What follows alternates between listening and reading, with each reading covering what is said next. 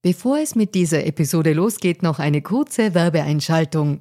Wusstest du, dass Frauen in Österreich im Jahr 2024 immer noch 53 Tage gratis arbeiten? Wie finanziell unabhängig fühlen sich Frauen in Europa? Die Mastercard Finanzstudie 2024 hatte sich zur Aufgabe gemacht, aktuelle Themen wie den Gender Pay Gap und die finanzielle Selbstbestimmung von Frauen näher zu untersuchen.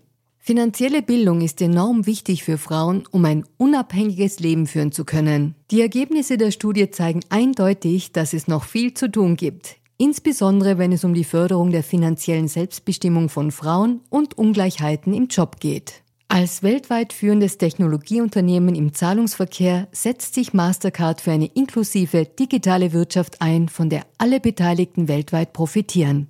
Mastercard engagiert sich stark dafür, eine bessere Welt für Frauen in der Arbeit und in der Gesellschaft zu schaffen. Das beginnt bei dem Ende des Gender Pay Gaps im Mastercard-Universum und endet bei aktiven Förderungen für Kleinunternehmerinnen, Startups sowie jungen Mädchen in MINT-Karrieren. Weitere Informationen findet ihr unter www.mastercard.at-de-at. Und jetzt geht's weiter mit Fair and Female.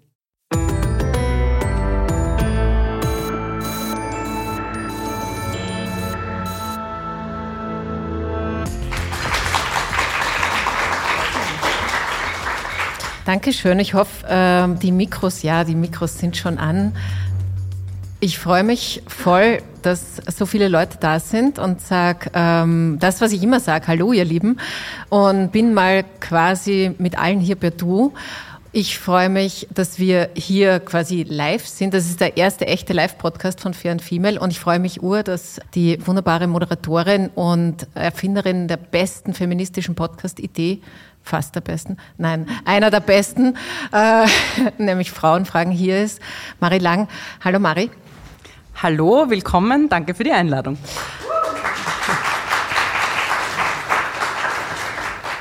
So, und weil wir doch hier so viele sind, ähm, frage ich mal, wer kennt denn aller Frauenfragen, der Podcast? Okay. Da haben, hast du viele Fans hier. dann werde ich einen, ein kleines Element aus dem Frauenfragen-Podcast rausfladern, nämlich den Richtungswechsel-Joker. Das heißt, wenn die Mari genug hat von meinen Fragen, dann kann sie sie umdrehen und mir zustecken. Wir werden in der nächsten halben Stunde eine Frage besprechen, die ein bisschen sich mit Veränderung äh, beschäftigt. Und ich möchte gerne es so anfliegen äh, mit der Frage, warum wir uns die Geschichten, die wir uns selber erzählen, so gerne auch glauben, auch wenn sie gar nicht stimmen. Und äh, damit möchte ich gerne einsteigen. Und wir haben was gemeinsam, also wir haben einiges gemeinsam, aber wir haben gemeinsam, wir sind beide Mamas, wir haben zwei Töchter. Und ähm, was ich dich fragen mag zum Start ist, welche Rolle, welche Mama-Mutter-Rolle hast du von dir geglaubt, vielleicht lange geglaubt, obwohl sie nicht gestimmt hat? Und wie hast du es denn entdeckt, dass hinter dieser Rolle vielleicht noch was anderes steckt? Fangen wir gleich mal mit was Leichtem an. Also zuallererst, ich bin auch geplättet, dass so viele da sind. Das ist total schön, möchte ich kurz auch nochmal anmerken. Und ich bin fast ein bisschen nervös, weil das auf der anderen Seite sein dann doch anders ist. Das habe ich dir vorher schon gesagt im Vorgespräch, äh, weil man ja nicht weiß, was kommt. Diese erste Frage ist eine für mich wahnsinnig wichtige Frage, weil ich durchs Muttersein erst so richtig gemerkt habe, dass ich und was ich für eine Feministin bin. Und dass es mir eben so ein großes Anliegen ist, mich für äh, Geschlechtergerechtigkeit einzusetzen und da aber auch laut zu werden. Ich war es vorher auch, aber nicht so laut wie jetzt. Ähm, welche Geschichten habe ich mir geglaubt übers Muttersein. Also bevor ich Mutter geworden bin, habe ich mir gedacht, ich bin so eine total moderne Frau, die kriegt halt ein Kind so nebenbei und nach spätestens drei Monaten gehe ich wieder arbeiten, weil irgendwie Arbeit über alles und das ist überhaupt kein Problem, weil es gibt ja Kinderkrippen, Kindergärten und da kann man die Kinder dann auch acht Stunden einfach äh, dort lassen mit drei Monaten, weil das geht ja. Ja, und dann bin ich schwanger geworden und da hat sich durch die körperliche Veränderung und ähm, durch den Hormoneinschuss und auch durch die öffentliche Wahrnehmung von mir als Schwangere in mir ganz viel verändert, weil ich gemerkt habe, so, okay, mit dieser Einstellung von höher, schneller, weiter und ich schaffe alles alleine, komme ich äh, wahrscheinlich in naher Zukunft nicht mehr weit. Und dann war das äh, erste Kind da und dann bin ich wirklich in ein Loch gefallen. Also ich habe gemerkt, dass dieses Bild, das ich hatte von mir als Mutter, nicht gestimmt hat, dass ich aber kein neues Bild gehabt habe. Und ich musste mir dieses neue Bild wirklich erst erarbeiten. Und das erste Jahr war super zach. Also es war wirklich schwer. Ich würde jetzt nicht sagen, dass ich eine Post, äh, postpartale, Post, wie nennt man das? Postpartale Depression. Postpartale Depression hatte, das weiß ich nicht, ich war nah dran. Aber es war wirklich schwer und ähm, ich habe dann so viel gelesen und habe mir gedacht, okay, irgendwo muss ich doch herausfinden, wie man das macht als Mutter. Und bin dann erst sukzessive draufgekommen, dass mir das niemand sagen kann, sondern dass ich das nur in mir drinnen finden kann. Und dafür, um auf die Frage zurückzukommen, muss ich mal diese ganzen Bilder und Geschichten, die ich übers Muttersein gelernt habe, aufgrund meiner Erziehung in einer Gesellschaft wie der uns, unsrigen, musste ich erst mal ordentlich auf die Seite räumen und mir das Puzzle auch neu zusammensetzen. Ja, ich glaube, dass du ja ähm, vielleicht auch unter anderem deswegen äh, deinen Frauenfragen-Podcast ähm, ge gelauncht hast oder begonnen hast, weil es dir um Rollen und um Rollenklischees ja am Ende auch geht. Wenn du heute drauf schaust, Jetzt hast du eben zwei Kinder, zwei Töchter, bist immer noch Mama, ähm, arbeitest möglicherweise mehr als je zuvor. Podcast produzieren ist äh, keine Nebenbeiarbeit. Wie wichtig ist dir denn das Mama-Sein im Verhältnis zu dieser Mutteridee, die du hattest?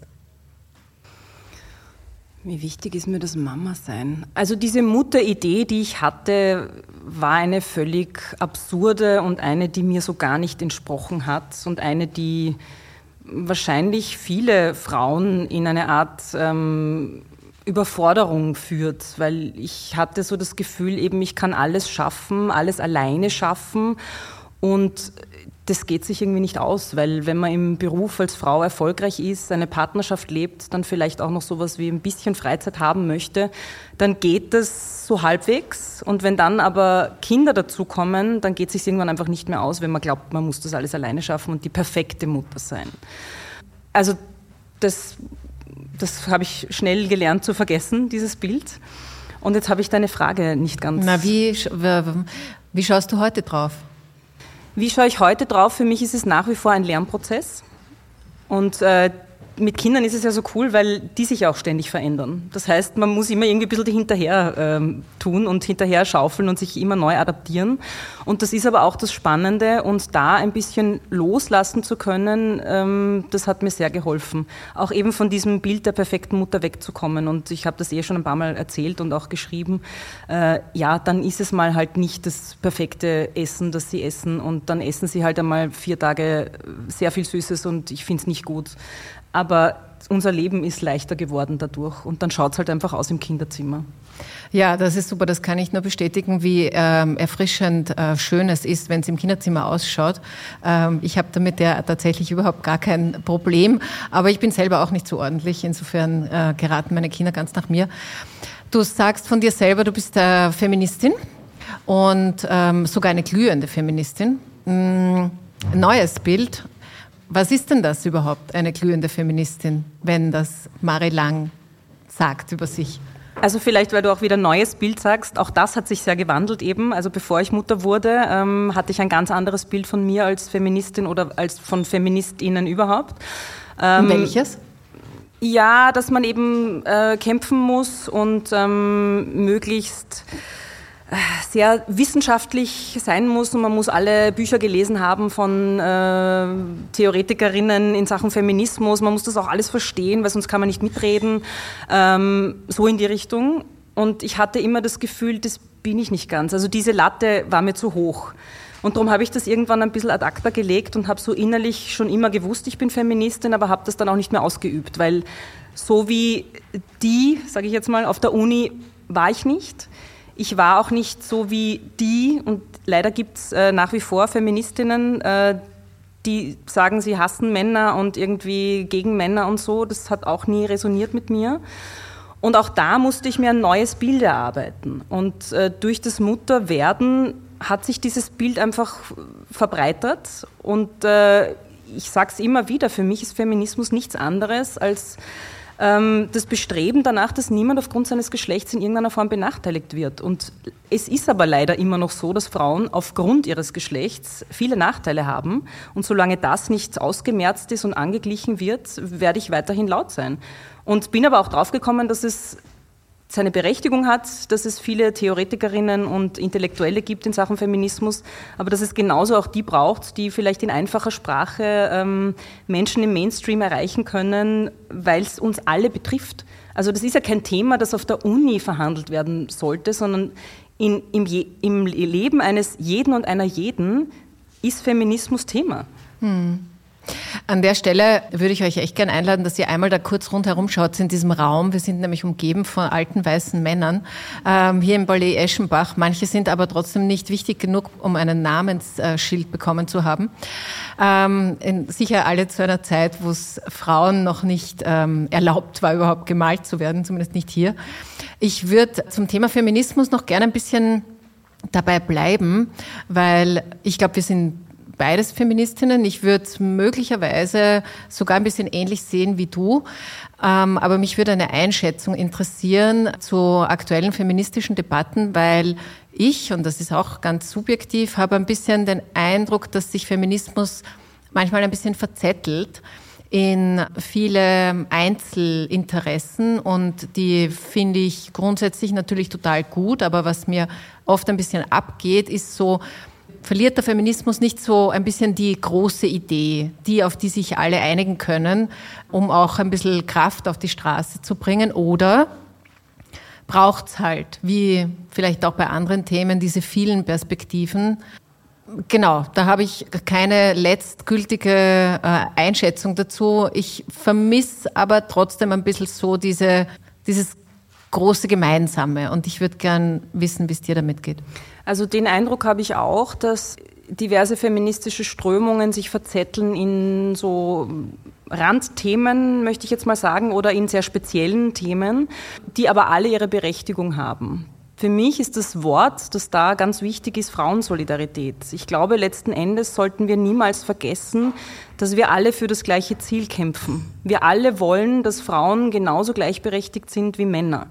Und da können wir über das Gendern so lange reden, wie wir wollen. Wir können über Identitäten reden und äh, wie wir uns fühlen im, in unseren Geschlechtern, so lange und so viel wir wollen. Das hat alles seine Berechtigung und ist wichtig.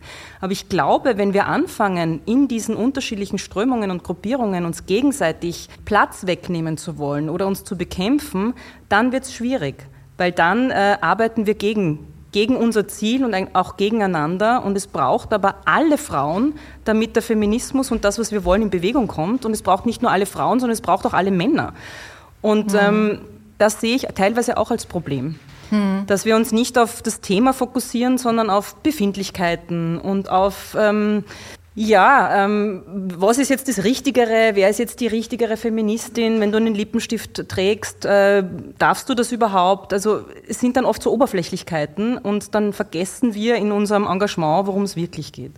Ja, ja, worum es wirklich geht. Ich würde noch gerne ein, ein, ein Thema auch mit dir besprechen, das das ich gelesen habe vor ein paar Jahren. Es gibt eine, eine deutsche, auch wiederum Feministin und Autorin, ähm, die war unlängst auch bei mir im Podcast, die heißt Theresa Bücker und hat gerade ein ziemlich cooles Buch herausgebracht, das sich mit Zeit befasst.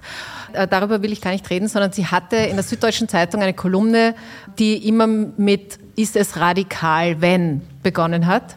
Und eine davon, ähm, das war gerade, da war gerade Lockdown und alle waren in Jogginghosen zu Hause und alle haben sich nicht mehr gestylt und nicht mehr gehen lassen äh, oder schon gehen lassen.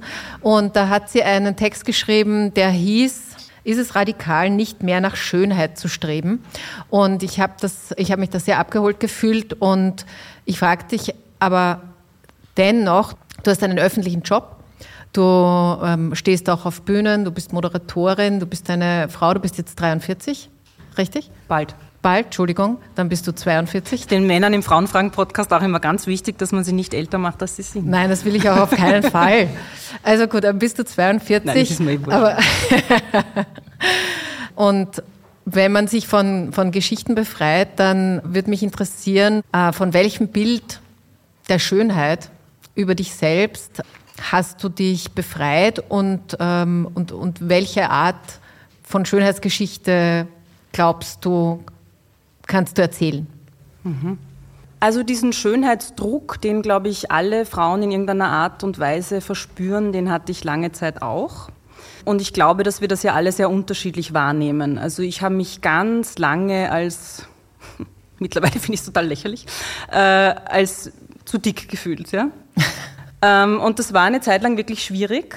Und das kommt aber, glaube ich, auch wirklich aus diesem gesellschaftlichen Druck, irgendwas entsprechen zu wollen. Also ich wollte eine Zeit lang irgendwas entsprechen, habe mich dann auch nie wirklich so als schöne Frau empfunden und Jetzt, wenn ich so drüber nachdenke, dann war es, glaube ich, auch so, dass ich deshalb auch gar nicht versucht habe, in dieses klassisch Weibliche zu gehen, weil ich mir gedacht habe, das erreiche ich eh nicht. Also ich habe keinen großen Busen, ich habe irgendwie kein, bin nicht filigran, schönes Gesicht, so. Äh, also brauche ich mir gar nicht anstrengen, weil das werde ich sowieso nie erreichen. Und mittlerweile bin ich so, dass ich mir denke, es klingt so abgedroschen, aber wahre Schönheit kommt von innen, weil ich glaube, dass äh, wir wenn wir Menschen kennenlernen, ja, es gibt die, die irgendwie so prototypisch schön sind, die irgendwie dem Klischee oder dem Ideal entsprechen. Wenn aber da von der Persönlichkeit und vom Typ her und von, von dem, vom Leben nichts dahinter ist, dann bröckelt diese Schönheit sehr schnell. Und das ist etwas, was ich, glaube ich, sehr schnell erkannt habe, dass es mir darum nicht geht im Leben.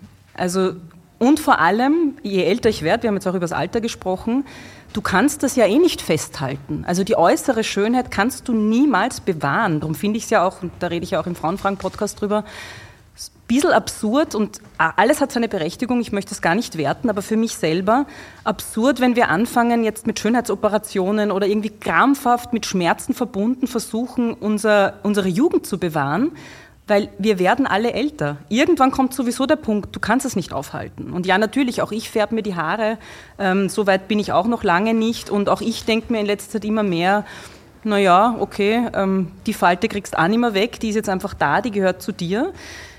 Es ist noch nicht gekippt, dass ich mir denke, oh Gott, oh Gott, ich muss jetzt irgendwie in Panik verfallen und was tun, frage mich in zehn Jahren äh, noch einmal. Aber momentan bin ich auf der Welle, dass ich mir denke, ich wünsche mir, dass ich als Frau älter werden kann, so, dass es einfach so ist, dass man älter ist. Also Altern und Alter ist ja kein nichts, wofür man sich schämen oder genieren muss. Und das nehme ich aber in unserer Gesellschaft so wahr, als wäre das irgendwie was, was man versucht zu kaschieren. Man möchte nicht, dass es gesehen wird. Die ersten grauen Haare, um Gottes Willen, irgendwie ähm, Weltuntergang, äh, sofort zum Färbemittel greifen. Ähm, ich würde mir wünschen, dass wir in eine Richtung kommen, wo wir das Altern und das Älterwerden auch feiern, weil auch in meinen Interviews höre ich das immer wieder je älter man wird, man kommt irgendwie immer mehr bei sich selber an. Und das ist ja eigentlich was, wonach man streben sollte. Bei sich zu sein und zu wissen, wer man ist und äh, wo man im Leben schon angekommen ist und was man alles erreicht hat. Und wenn dann das Äußere halt nicht mehr so super ist wie vor 20 Jahren, ja mei, dann nehme ich das aber eher in Kauf, weil das Innere äh, finde ich jetzt cooler als vor 20 Jahren, muss ich schon sagen. Ja, das verstehe ich, das finde ich auch cooler.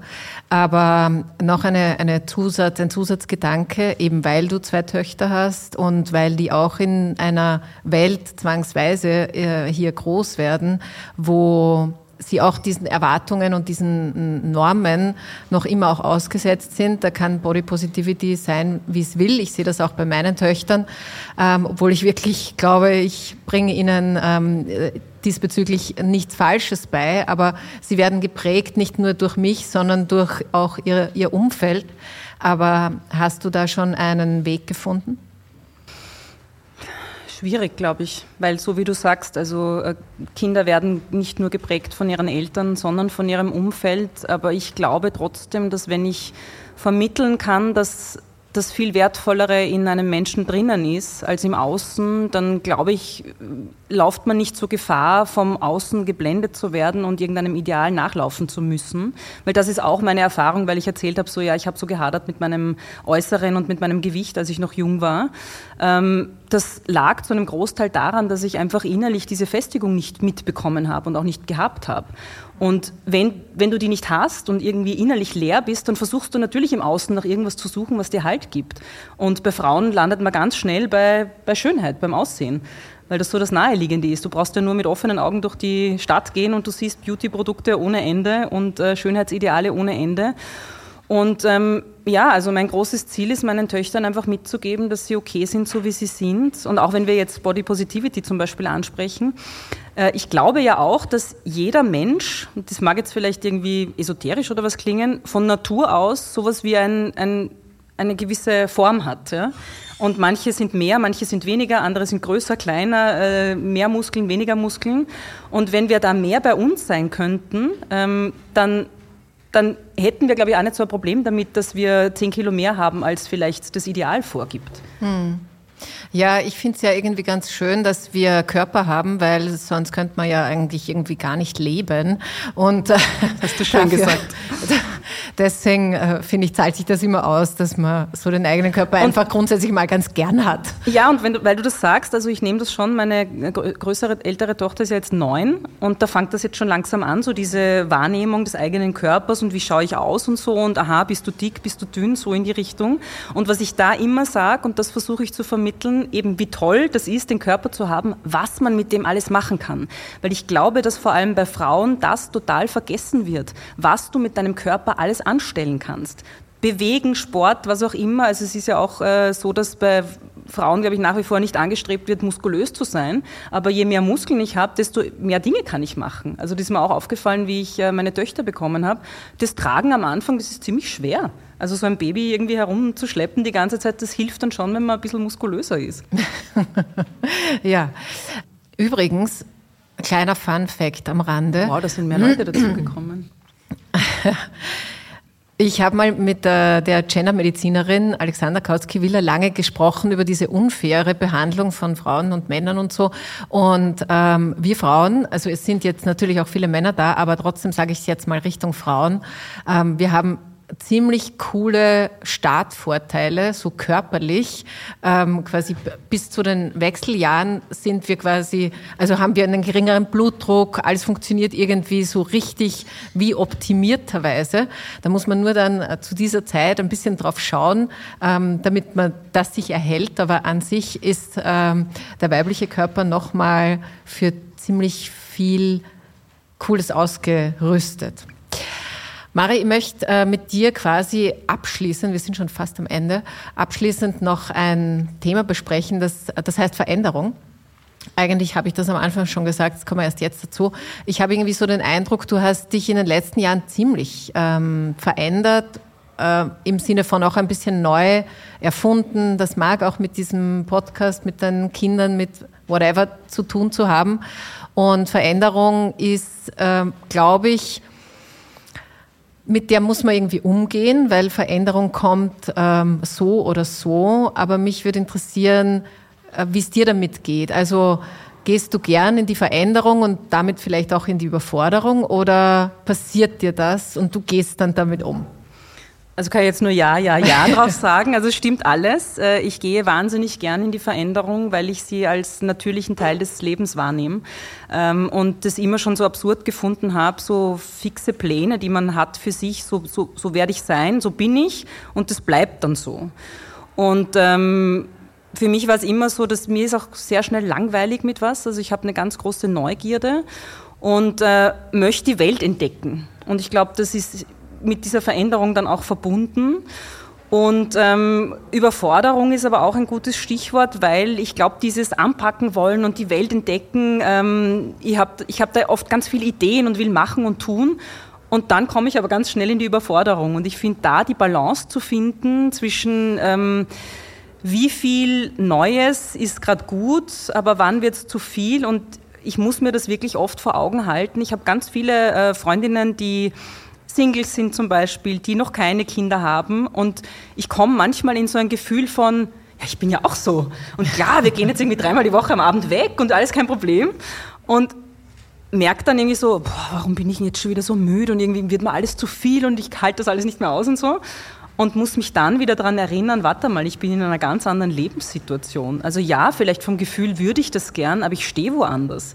Also das zum Stichwort, über, Stichwort Überforderung, ähm, da muss ich mich manchmal äh, ein bisschen wieder zurückholen. Dann habe ich da noch eine Anschlussfrage drauf, die geht jetzt eher so in den, in die, in den beruflichen Kontext.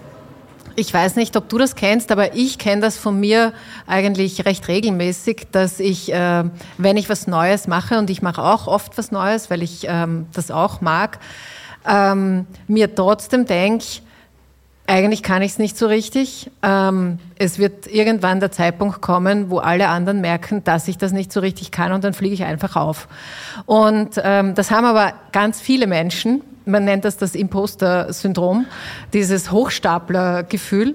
Und ähm, also es haben nicht nur Frauen, sage ich jetzt auch, also es gibt Studien dazu und so. Aber kennst du das?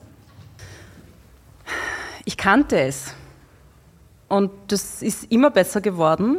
Und das hat aber tatsächlich auch mit äh, dem Start des Frauenfragen-Podcasts aufgehört, weil ich gemerkt habe, äh, wenn ich das erste Mal in meinem Leben, und da hatte ich auch das Gefühl, es war das erste Mal in meinem Leben, wo ich etwas aus mir heraus gemacht habe.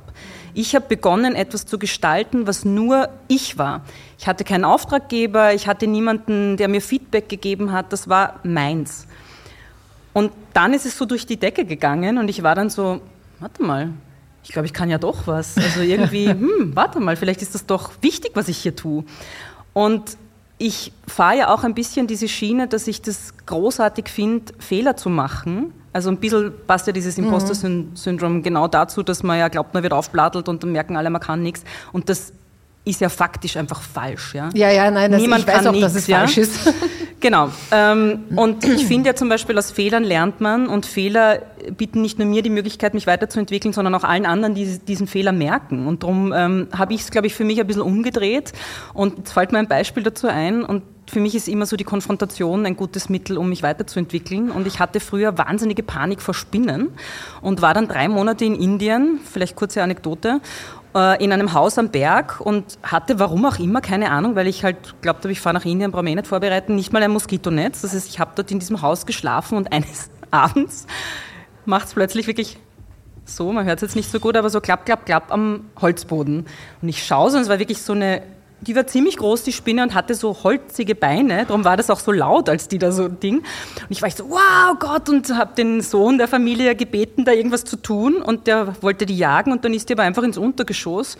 Und dann haben wir irgendwann gedacht, ist eigentlich eh wurscht, weil nur weil ich die jetzt sehe, wahrscheinlich sind da rund um mich permanent irgendwie 20 solcher Spinnen. Also entweder ich fahre sofort nach Hause und krieg, äh, also zuck jetzt aus und pack meine Sachen, oder ich akzeptiere es einfach. Und es ist tatsächlich so, und vorgestern beim Wäscheaufhängen im Wäscheraum war wieder so eine fette Hausspinne.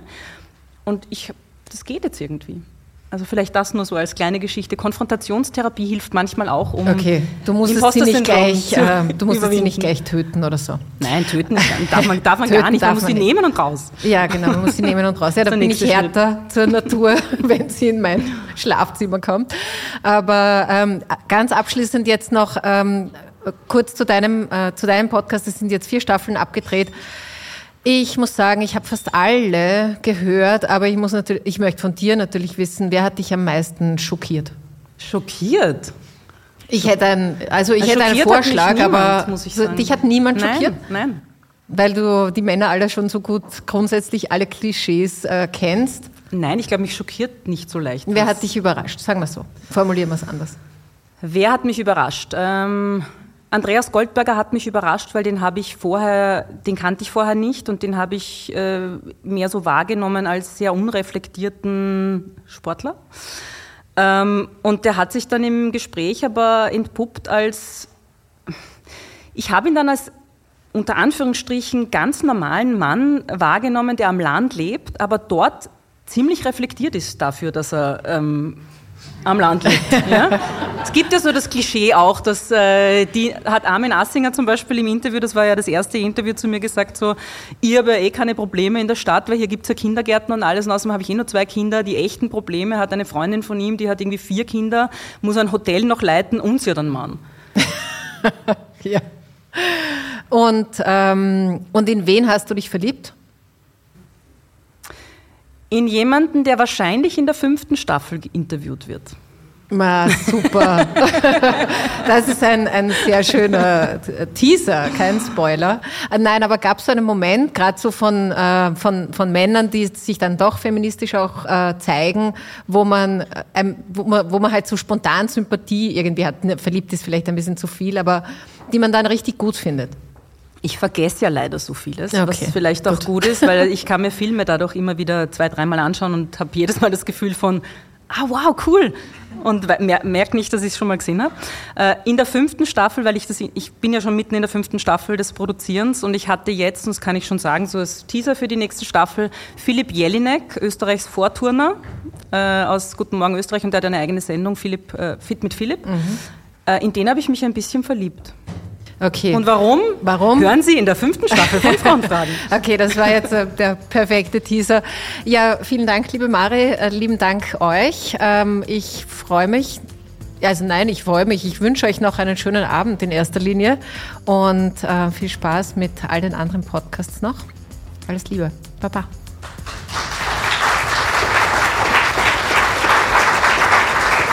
So viele Leute, oder?